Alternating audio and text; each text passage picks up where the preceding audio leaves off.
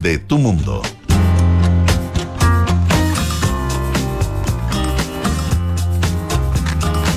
Muy buenas tardes, es el día 6 de octubre ya y estamos aquí con dos invitados extraordinarios, pero antes de, decir eso, soy Arturo Fonten y la José desgraciadamente hoy día no va a poder participar con nosotros en este programa.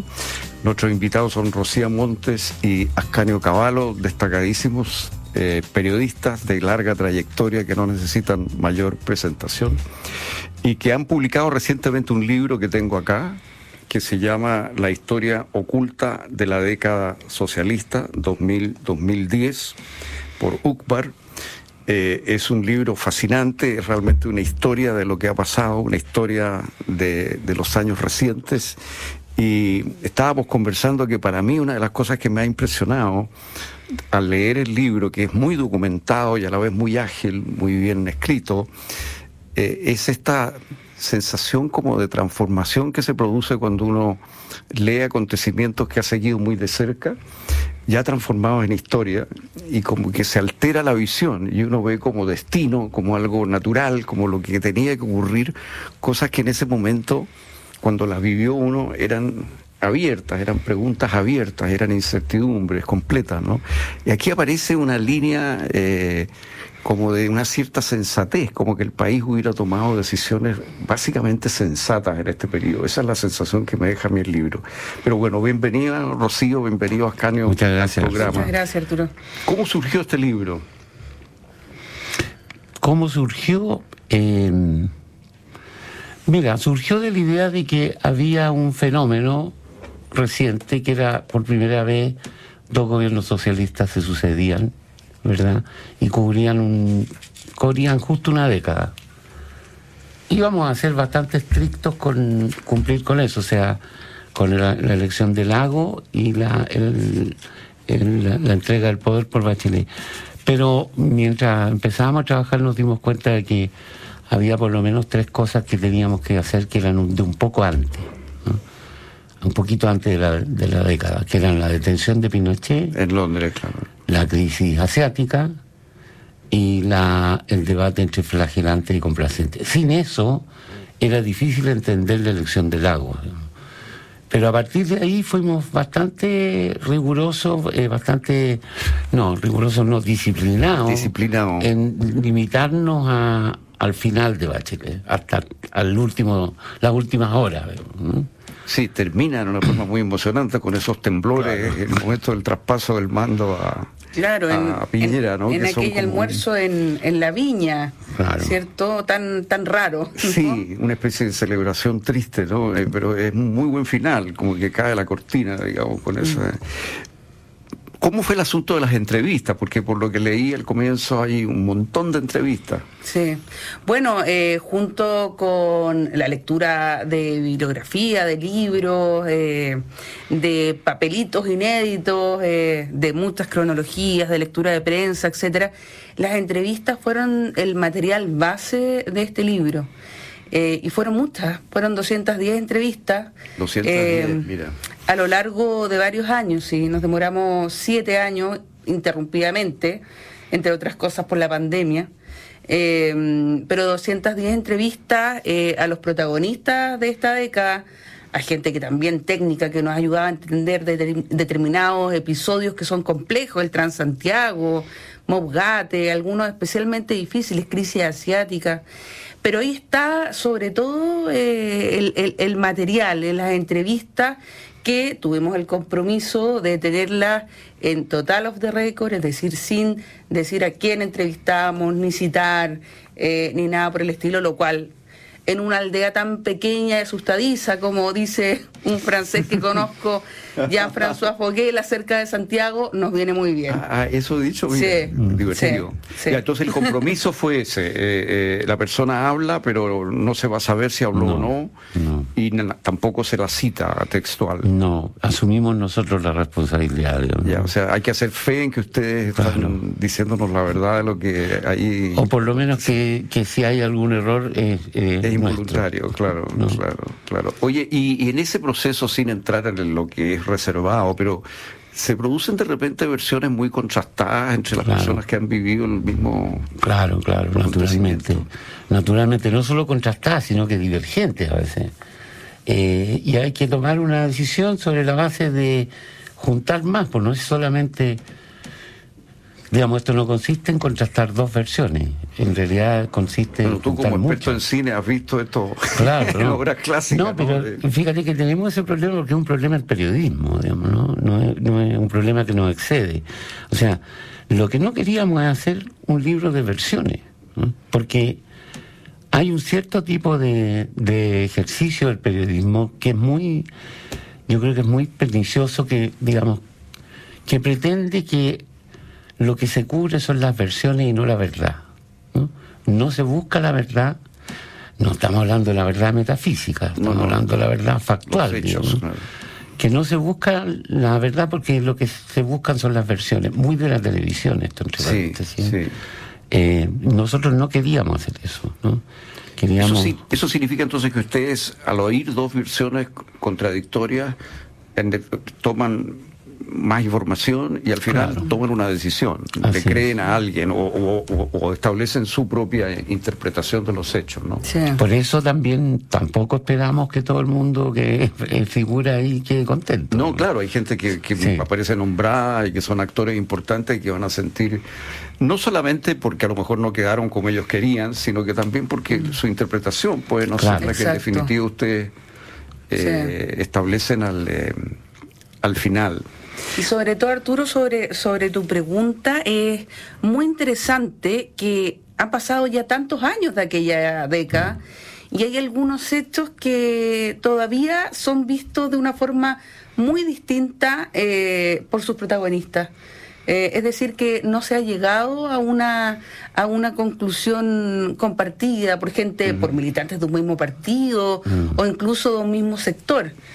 Eh, nos recordamos ayer con Ascaño, por ejemplo, lo que ocurrió con el presidente Lagos cuando él en la televisión dice, sin decirlo, pero diciéndolo claramente, que su candidata era Bachelet y no Soledad Alvear. Ahí todavía hay interpretaciones muy distintas de sus protagonistas, mm, eh, que, y con heridas que se han sanado, pero a medias, ¿te fijas? Entonces es muy interesante lo que tú dices, pese al, tiempo eh, y, pese al tiempo transcurrido, eh, la verdad para unos y otros es distinto y eso es muy interesante. Ahora, lo otro que es distinto es la valoración de estos años, ¿no? Y en ese sentido el libro cae en un momento muy particular y a mi juicio muy oportuno, porque mm. hemos tenido un par de años, por lo menos tal vez más, digamos, en los cuales estos años han sido muy denostados por buena parte de la izquierda y parte de la propia exconcertación, digamos, se ha lavado un poco las manos respecto de su, de, su tarea, enfatizando las restricciones, pero más que los, más que los logros. Y ahora como que ha habido una recuperación de ese periodo eh, con la entrada del socialismo democrático al, gabinete, etcétera. Entonces este libro de alguna manera permite repasar esos años, ¿no? En un momento en que como que de nuevo los oídos están abiertos a mirar esto de una forma más desprejuiciada, ¿no? Es una cosa que no calculamos. no, claro, es sobre esas cosas que son la suerte de, lo, que, lo que sí ocurrió es que nos propusimos cerrar el libro pronto, llevamos siete años. Había que darle un punto final. Y esto puede ser interminable. Claro, tienes 210 entrevistas, pero puedes tener 400 y 600, no sé. No, claro. Puedes no detenerte. Entonces, hubo un momento que decidimos como ya hay que terminar esto, hay que cerrarlo. Y efectivamente coincidió el libro salió dos semanas antes del plebiscito. Eh, claro, es una coincidencia curiosa. Ahora, las entrevistas más o menos, ¿cuándo terminaron? Mm, dos semanas antes de esa fecha. Ah, ah muy, o, sea, o sea, buena parte de las entrevistas entonces son concedidas en, en una en una e, época en la cual estos años están siendo mirados en forma crítica. Mira, curiosamente, curiosamente nosotros pensamos que uno de los factores que nos iba a detener, incluso que nos podía matar, era la pandemia. Mm. Pero como pasó esto que se abrieron los sistemas de comunicación audiovisuales, y mm. el Zoom y todo esto, en verdad nos facilitó el trabajo. La gente tenía tal vez más tiempo para una cosa Por un lado, por otro lado, había gente que estaba fuera de Santiago y era de fácil acceso. Claro. Fuera de Chile también. Entonces, fue una casualidad inesperada. Yo creo que el volumen grueso de entrevistas está en ese periodo, ¿no? Sí, aunque, claro, eh, como la empezamos a realizar el trabajo más fuerte en 2015, eh, efectivamente ya en esa época había un análisis muy crítico de estos años, o sea, Claro.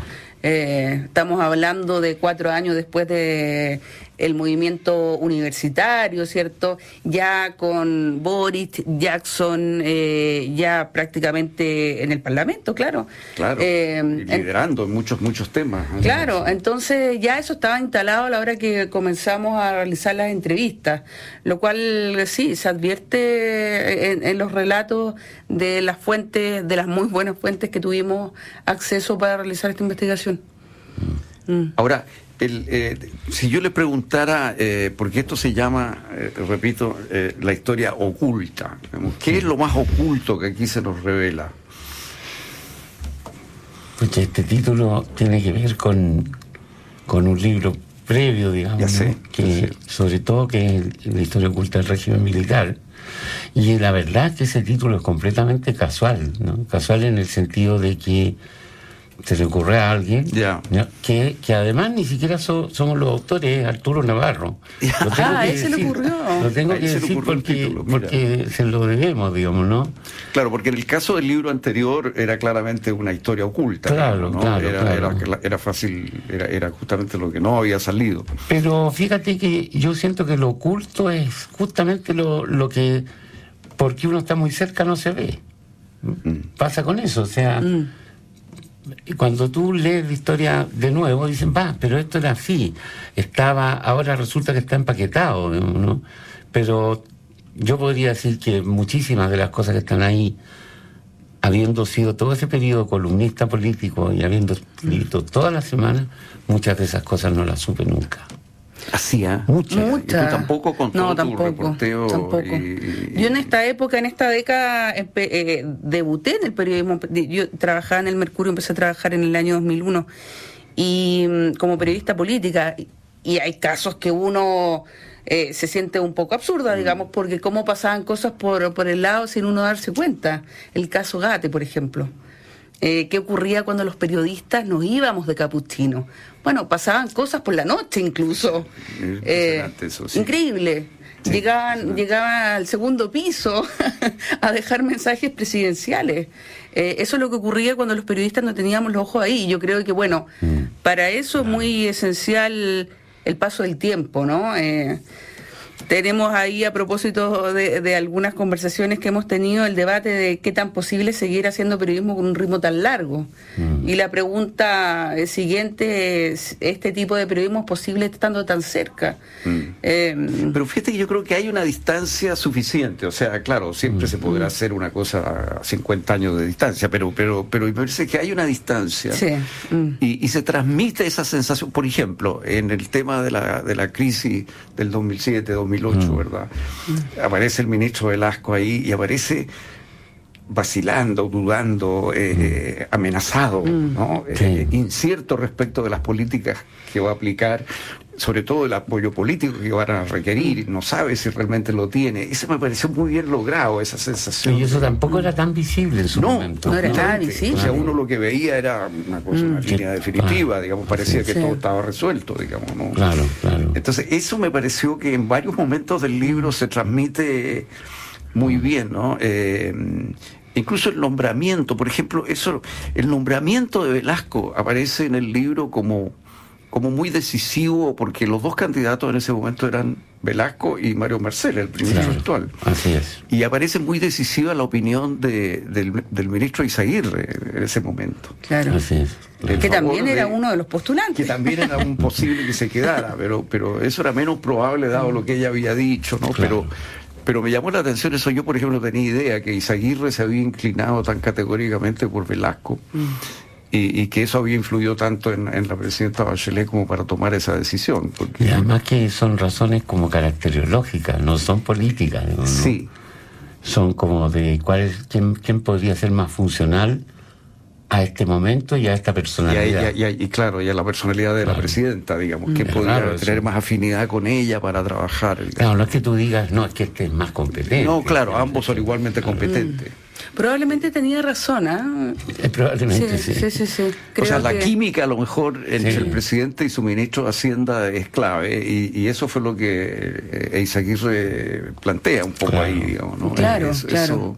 Y sobre Delasco mismo también la forma en que en la última etapa eh, estando muy bien a nivel ciudadano, eh, eh, a, nivel de valoración, no así internamente, que eso también es oculto. Claro. Mm. Que eso no lo advertimos tampoco, no se advirtió en la opinión pública. Sí, hay, hay permanentemente una tensión ahí, mm. pero se acentúa mucho al final de, de, ese, de ese periodo.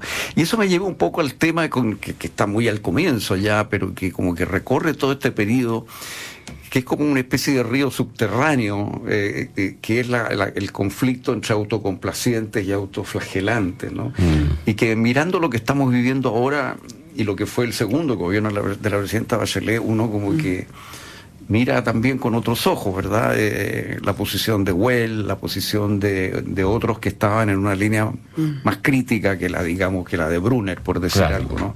Y eso se ha manifestado, se manifestó en el plebiscito último, por ejemplo. Digamos.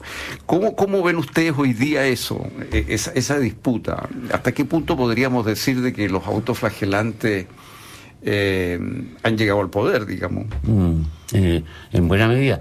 Pero yo creo que lo esencial es que esa disputa mató a la concertación. Ya. Lo esencial es que a partir de, digamos, del hecho de que los, por así decirlo, los flagelantes confirman que están en lo correcto porque ganó la derecha, eh, se muere la concertación. Ya no vuelve nunca más, porque la nueva mayoría no puede de ninguna manera ser eh, comparado, digamos, eh, bueno, y, lo que ha venido después menos. Entonces, no digo que haya un sector que, tenga la culpa, lo que digo es que eso causó una fractura que hasta, hasta el día de hoy sigue pesando. Por ahí hay un momento en que Carolina Toá dice, ¿no? Eh, la izquierda se enfrentó a un problema de interpretación de valor sobre lo que había hecho. Una valoración diferente y, quizá desequilibrada respecto a su propia obra.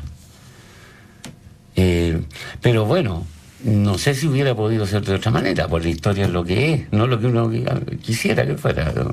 Pero fíjate que da que pensar esto que tú acabas de decir y que se, que se desprende del libro, y es que la concertación en el fondo no es capaz de sobrevivir a una derrota electoral. Claro. Mm. No, no es capaz. Eso habla de una coalición frágil, digamos, o sea, una coalición no tiene por qué morir por una derrota electoral, mm. digamos. Claro. Una fragilidad que ya venía de fines de los 90, eh, de, esa elección parlamentaria, fines de los 90, que hace crujir las bases de la concertación eh, en paralelo a esta discusión de los flagelantes complacientes, que se nota menos en el gobierno de Lagos porque Lagos tenía esta doble cualidad, ¿no? Que ya no sé si la volvimos a ver más, eh, de jefe de gobierno y jefe de coalición, ¿no? Mm, eh, Bachelet ya no. Y, y eso contribuye a, a, lo que ocurriría, que como dice alguna parte del libro, eh, son finales de época, ¿no? Y este libro es el final de una época. Mm. Dime una cosa, Rocío, tú que, que, escribes en el, en el país y que estás en contacto muy directo con, el lector español, digamos. Eh, eh, ¿No te parece que hay como una discrepancia muy grande entre la valoración de estos años que hay en Chile y la que hay en, en Europa, en España en particular?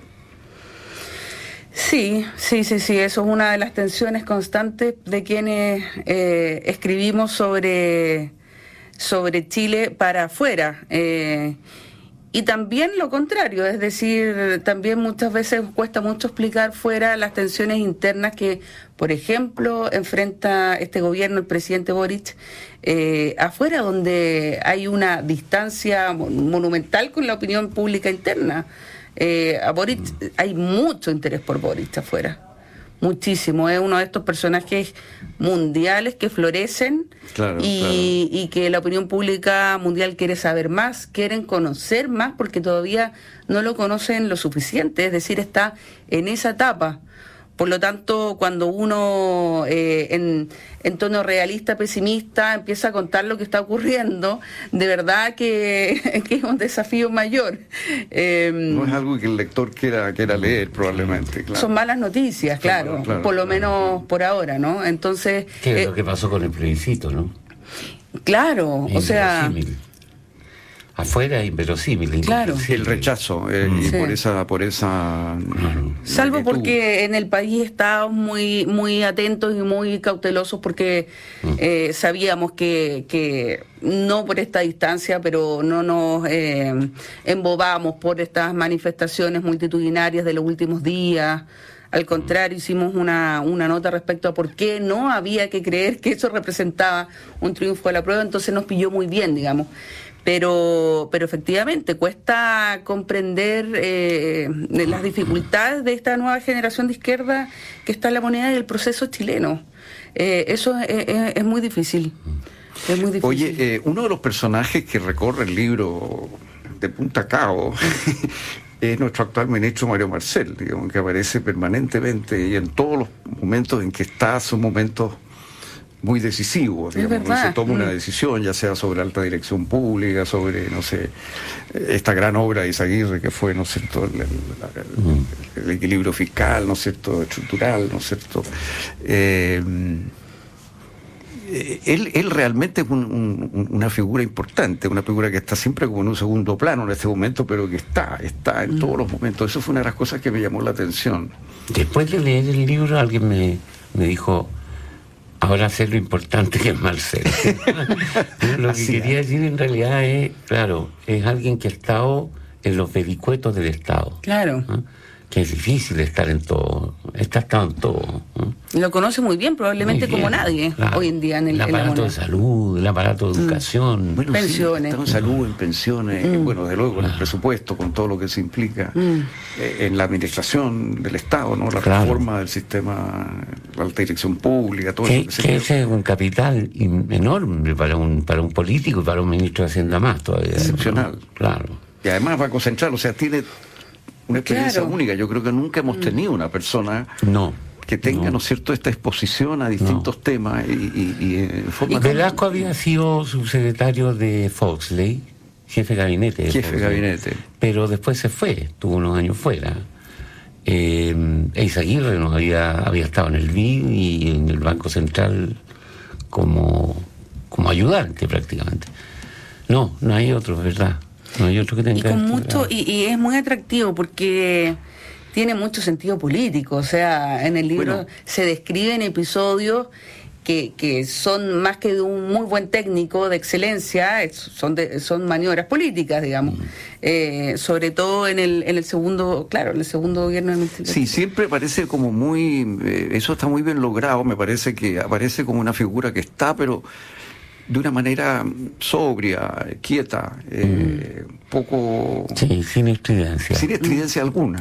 O sea, la persona de un hombre como que tiene una dimensión política, todo esto como ustedes dicen, pero da la impresión de que es un político eficaz, mm. preocupado de los resultados y con cero vanidad y cero, cero ostentación, como tú dices. O sea, es una de las figuras que aparece como, como significativa y que probablemente no sé, en el tiempo eso, eso va... Ayer, ayer estuvimos en el IES a propósito del libro y Ascaño eh, dijo algo que llamó mucho la atención en, el, en la gente que estaba ahí escuchando eh, y hablaba de Longueira, también en la excepcionalidad de un político, por el otro lado, eh, de la derecha, ¿no? Que son políticos inusuales, son personajes eh, en ocasiones extraños, hábiles, eh, muy peculiares, ¿no? Y eso llamó mucho la atención ayer, nos mm, preguntaban mucho, ¿qué otros personajes? Bueno, Marcel es uno, ahí se nos... claro. Bueno, yo, yo creo que otro de los personajes justamente es Pablo Longueira en el libro, me parece a mí, y, y por es un periodo en el cual uno siente lo que es la política, porque esta es una historia política, ¿no? eh, claramente una historia política. Y una de las cosas que yo como lector sentía es lo que es la política como construcción de acuerdos, la política democrática al final siempre requiere eso. Y ahí eh, esa combinación que tiene una figura como Longueira, ¿no es cierto?, que es un tipo bien extremo en ciertas posiciones, bien duro, pero que a la vez en momentos clave sabe negociar, sabe llegar a acuerdos y cuadra a su gente, que es lo otro, porque estamos en un momento en que con todo hay partidos que están operando con cierto orden. Claro. Sí, Bronqueire es una, una figura singularísima, porque, porque hay en él también una cierta desmesura. Sí. Para los dos lados, una desmesura cuando es duro y un atrevimiento extremo cuando está por llegar a acuerdo. Cuando está por llegar a acuerdo. Toma riesgo en ambos casos, digamos. pero altísimo, ¿ah? como, como pocos se atreverían a tomar en su conducta en el caso Espinias, por ejemplo, que no es un caso en el que haya un enfrentamiento entre gobierno y oposición, sino más bien de defensa del partido y de, un una figura importante del partido. Claro, es feroz, mm. sí. implacable. Y luego, inmediatamente después, apenas algunos años después, un pragmatismo total, o sea... Eh, con mira a las presidenciales 2009, ¿cierto? Mm. Eh, cuadrarse detrás de Piñera, con quien, bueno, como, como se cuenta ahí en el libro, eh, las tensiones a propósito del caso Spiniak son feroces. Sí, sí, eso, esa parte es muy estremecedora en el libro. Realmente uno, mm. Eh, viéndolo ahora, ve lo que fue, digamos. Es una mm. cosa que en realidad cualquiera, a cualquier político lo, desarma, una cosa así. Mm. Y fue un anticipo un poco de cosas que en otro campo estamos viendo, ¿no? Que es esta, esta política de cancelación, un poco que, que, se ha transformado en algo bastante común, desgraciadamente. Absolutamente. Quizá hoy, hoy día sería más terrible ese caso, probablemente fue muy, muy terrible, pero hoy día probablemente sería más carne de redes sociales. Y Seguro.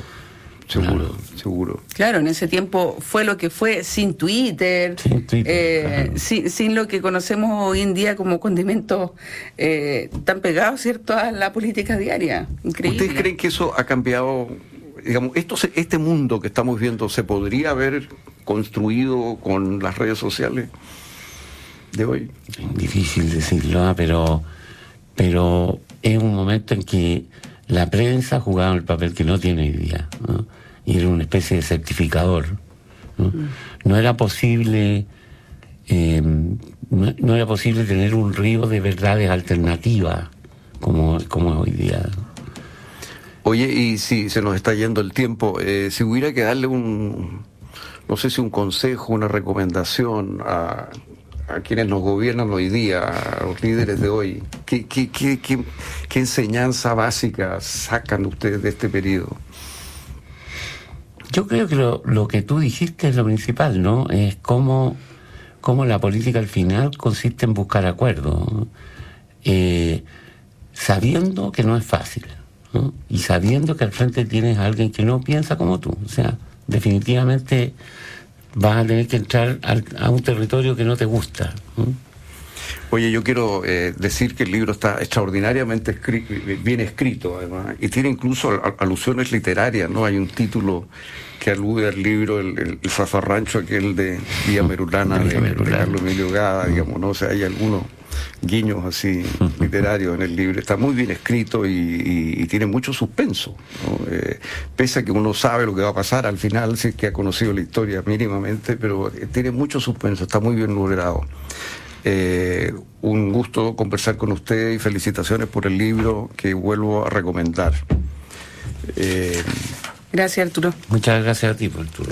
Sonda, la transformación digital de tu negocio nunca estuvo en mejores manos en Sonda trabajan para que disfrutes tu vida innovando y desarrollando soluciones tecnológicas que mejoran y agilizan tus operaciones. Conócelos hoy, Sonda Make It Easy.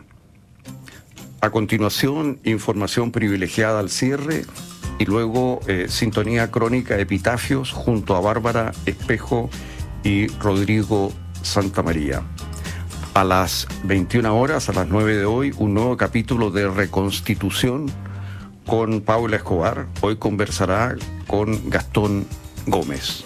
Muy buenas noches.